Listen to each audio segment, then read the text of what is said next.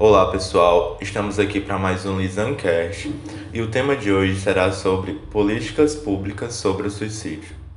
Então, sabes que de acordo com a Organização Mundial de Saúde, o suicídio é um fenômeno social bastante complexo e é considerado um grave problema de saúde pública no mundo, mas é de extrema importância falar sobre pois é necessário entender que o comportamento suicida, expresso em ideação e tentativa de suicídio, torna essa problemática ainda mais desafiadora, porque os aspectos que determinam esse comportamento englobam questões biológicas, ambientais, psicológicas e sociais. Dessa forma, geram impacto nos serviços de saúde, escola, famílias e comunidades em que os indivíduos estão inseridos, exigindo políticas públicas eficazes para a prevenção do suicídio no país. Nesse contexto, é válido destacar a extrema necessidade de estratégias para a prevenção do suicídio.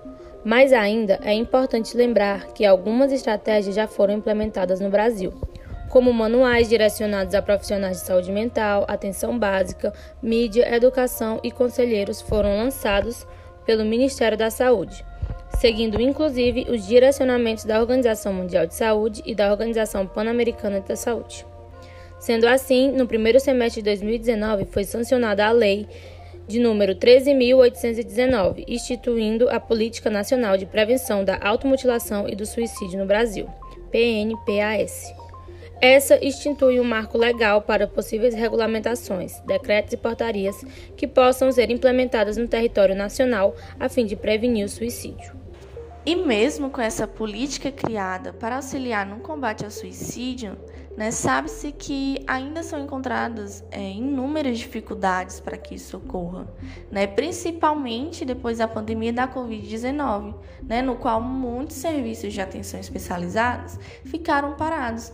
Né, e sem falar que nesse período de quarentena fez com que muitas pessoas tivessem ideações suicidas né? E portanto, né, é, partindo né, dessa premissa de que para prevenir o suicídio no Brasil é, ou em qualquer lugar no mundo, né, se faz necessária essa articulação intersetorial, né, alinhando as políticas públicas de áreas prioritárias, né, como é, a saúde, a educação e também a assistência social. Né? Entende-se que há uma urgência de mudanças estruturais no país é, para além da instituição da Política Nacional de Prevenção da Automutilação e do Suicídio, né? que devem partir especialmente da valorização da vida humana em toda a sua totalidade. Né, que possamos tornar o Brasil um local mais igualitário e em condições habitáveis para toda a sua população.